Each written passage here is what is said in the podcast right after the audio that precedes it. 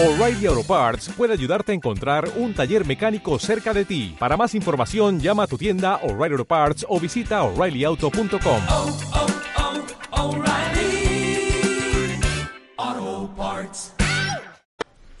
Hola, muy buenas. Ayer lunes de lo que más se hablaba en los principales medios de comunicación es del resultado de las elecciones en Francia, aunque lo mismo pasó al final de la primera vuelta. Y en casi todas las elecciones importantes que suceden a nuestro alrededor, siempre surge la misma duda. ¿Podemos extraer alguna lección para España? Bueno, pues hoy en Simple Política, la política comparada. Comenzamos.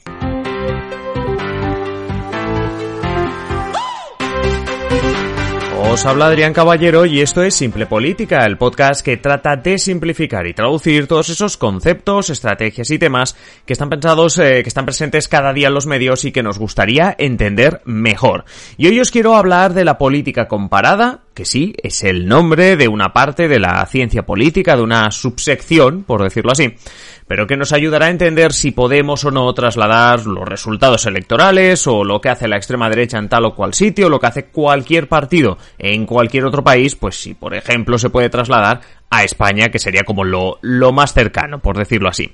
También comentaremos por qué los periodistas estamos siempre buscando cómo aplicar lo que sucede fuera de España o cómo hacer este tipo de comparativas, por decirlo así. Eso sí, esto lo haremos antes, o sea, después, perdón, de que agradezca a todos los mecenas su contribución, porque nos estáis escuchando y nos estáis apoyando de una manera uh, muy positiva y que nos permite seguir con este proyecto. Este podcast es una realidad gracias a los aportes de estos mecenas que a cambio reciben contenido en exclusiva, adelanto de episodios y otras ventajas. Si tú también quieres apoyar este proyecto, pues visita el enlace de la descripción, ya sabes, patreon.com barra simple política. Y ahora sí, vamos a intentar hablar más de esta política comparada. Así que empezamos con la primera clave. Política comparada no es comparar resultados.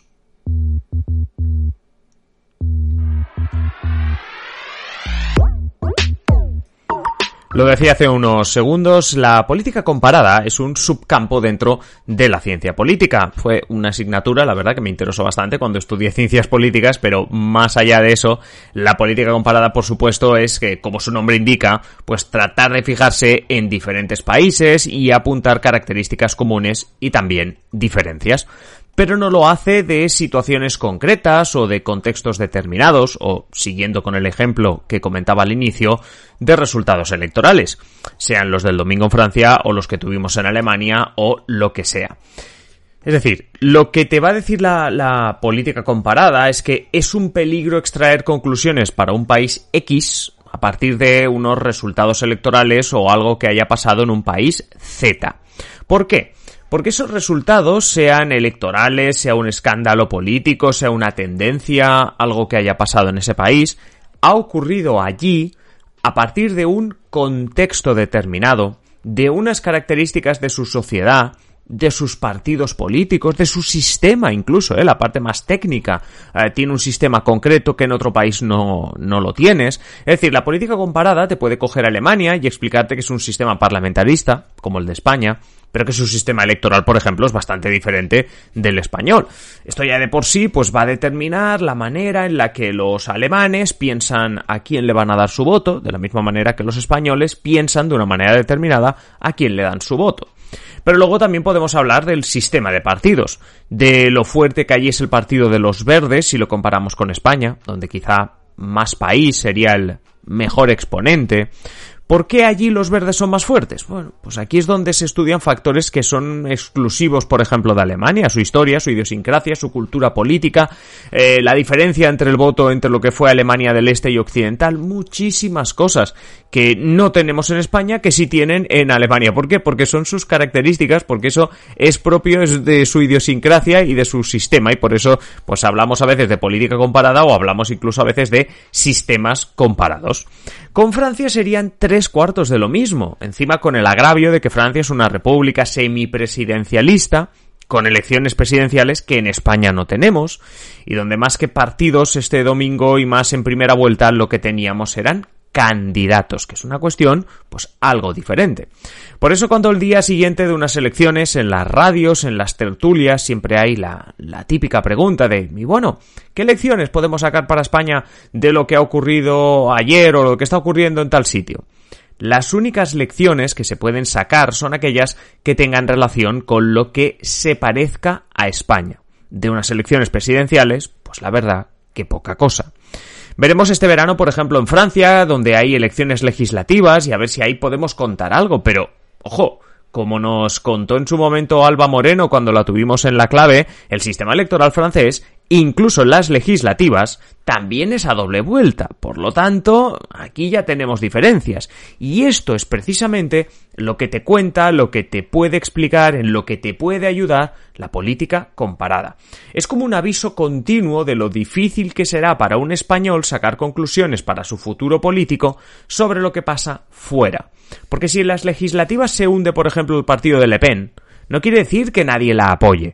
Quiere decir que en segunda vuelta siempre chocará con un voto útil o un voto del miedo. Es que casi Le Pen, mm, yo qué sé, no está prácticamente en el Parlamento, en la Asamblea Nacional Francesa. Ya, porque seguramente tiene un nivel de apoyos parecido al que tiene ahora, pero en segunda vuelta, pues la gente se ha tirado a un voto útil, a un voto del miedo o lo que quieras. Entonces, esto ya lo iremos contando, ¿no? Con más detalles si os interesa, pero, pero me refiero que es una clave dentro de esta política comparada.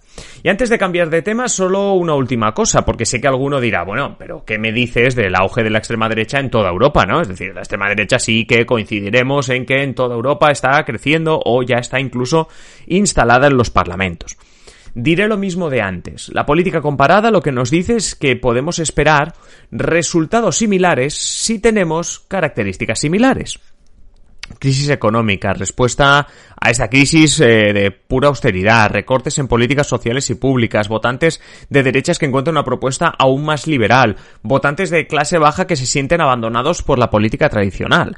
Si todo esto lo encuentras en varios países, es lógico pensar que encontrarás una respuesta similar en cuanto al auge de esos partidos de extrema derecha.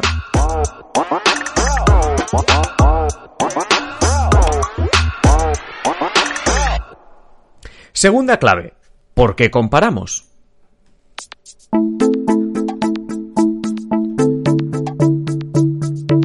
A pesar de todo lo que os he contado antes, es cierto que los medios de comunicación pues tendemos a buscar esa posible comparativa entre países o incluso comparamos casi cualquier cosa. ¿Por qué lo hacemos? Bueno, pues hay dos explicaciones. La primera es la idea de hacer más cercana una realidad que quizá nos despertaría, no, no despertaría o no no interesaría al público en general.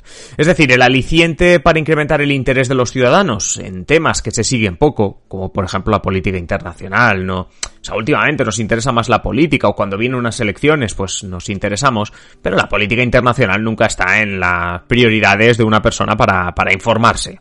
Bueno, pues eh, un punto que se usa para, para, acercar esa política internacional e incluso otros temas que, que, a priori no nos interesarían tanto, bueno, pues tiene que ver precisamente con el aprovechar unas elecciones o un aspecto importante que haya sucedido en esa política y buscar esas similitudes que podamos tener con España, con el sistema de partidos en España, con tal o cual partido. Bueno, esto es algo que se suele hacer, sea por la relación de tal o cual partido o líder con otro líder o partido en España, uh, sea porque este partido o el equivalente a este partido ha subido, ha bajado, etcétera.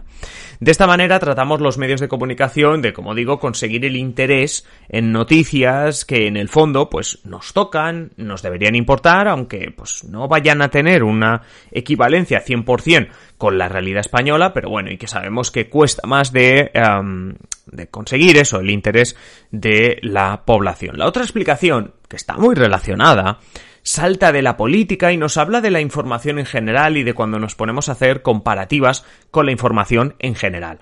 Es cuando se trata de, de nuevo, acercar una información al ciudadano que puede estar interesado. Aquí ya hablamos de cosas en las que me puede interesar, pero que no acabo de entender o que nosotros los medios, los periodistas, queremos eh, trasladar de una manera más comprensible. No quiere decir que los medios eh, piensen que el ciudadano es tonto, sino que, bueno, pues que nos van a ayudar a entender o intentamos eh, que ayudar a entender al 100% una información muy compleja, algo muy técnico.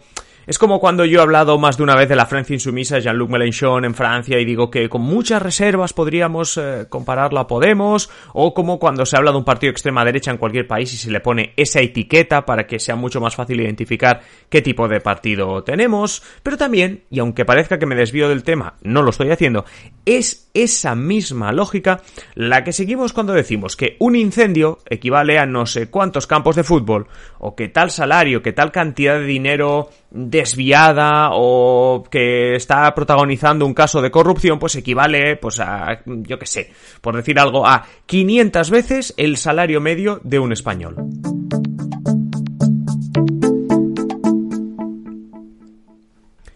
Tercera clave, cómo sacar conclusiones reales.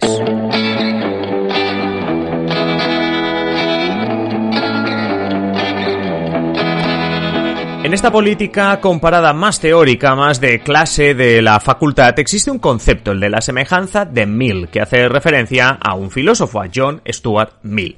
Según este concepto de la semejanza de Mill, tenemos una variable dependiente, por ejemplo, que la extrema derecha tenga o no éxito. Es decir, estamos hablando de si la extrema derecha ha tenido mucho éxito en un país y decimos, oye, ¿esto pasará también en mi país? Bien, nos decía John Stuart Mill que lo que debemos hacer es concentrarnos en lo que se llaman las variables independientes, es decir, que para entendernos vienen a ser las características o posibles explicaciones de eso que estamos investigando. Básicamente, y por no enrollarme demasiado, es básicamente es ¿Por qué digo dos veces básicamente? Es el hecho de preguntarte qué ha pasado en ese país para que la extrema derecha haya tenido ese éxito o, o, no, o el fracaso, ¿eh? lo que sea que estés estudiando.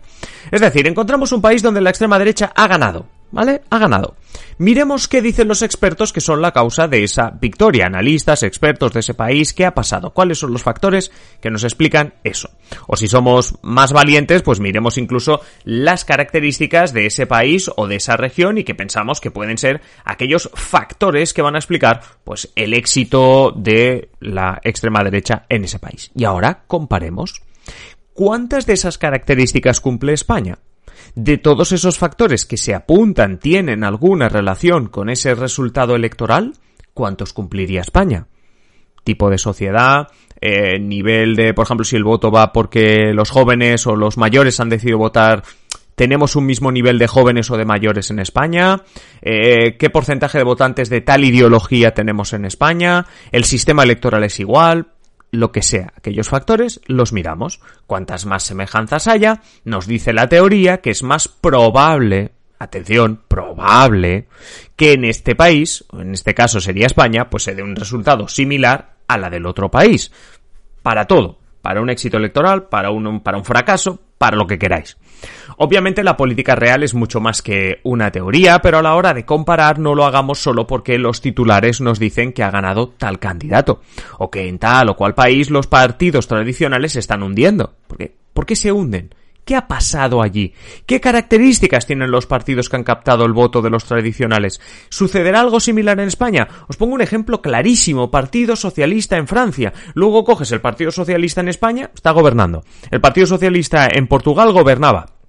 Convocó elecciones anticipadas, sigue gobernando. En Alemania, con un tripartito, con una coalición, pero ha desbancado a la CDU. Entonces, claro, si tú comparas lo que está pasando en Francia, que por cierto le ha pasado a una candidata, sí que es cierto que a nivel legislativo también el, iba a decir una palabra malsonante, la leche que se ha pegado Partido Socialista en los últimos tiempos también es grande, pero vamos a ver qué características tiene esa caída y quién le ha robado los votos al Partido Socialista y vamos a ver si en el resto de países existe algo similar y por tanto podemos decir, ah, vale, entiendo por qué en Francia sí y en otros países no.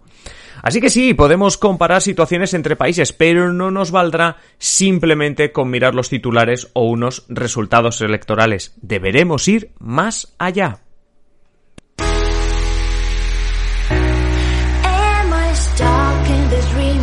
Y hasta aquí el episodio de hoy. No sé qué os ha parecido. Ya sabéis que podéis dejarnos vuestros comentarios y no olvidéis que Simple Política no podría existir sin los que apoyáis este proyecto. Así que muchas gracias a todos por escucharnos, por vuestros me gustas, por vuestras valoraciones en Spotify y cualquier otra plataforma y sobre todo muchas gracias a los mecenas que sois la columna vertebral, sois la cuarta clave de este Simple Política. Así que ya sabéis que si queréis apoyar aún más a Simple Política lo podéis hacer en patreon.com barra Simple Política. Nosotros nos escuchamos como siempre en el siguiente episodio, de lunes a viernes un nuevo episodio, nos podéis seguir en todas las redes sociales, nos podéis seguir en Twitter, nos podéis seguir en YouTube si no nos estáis escuchando desde ahí.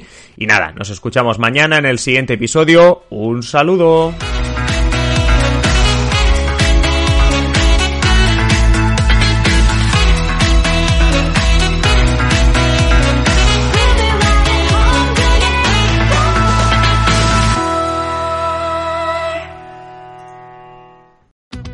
Us today during the Jeep Celebration event. Right now get 20% below MSRP for an average of 15178 under MSRP on the purchase of a 2023 Jeep Grand Cherokee Overland 4xE or Summit 4xE.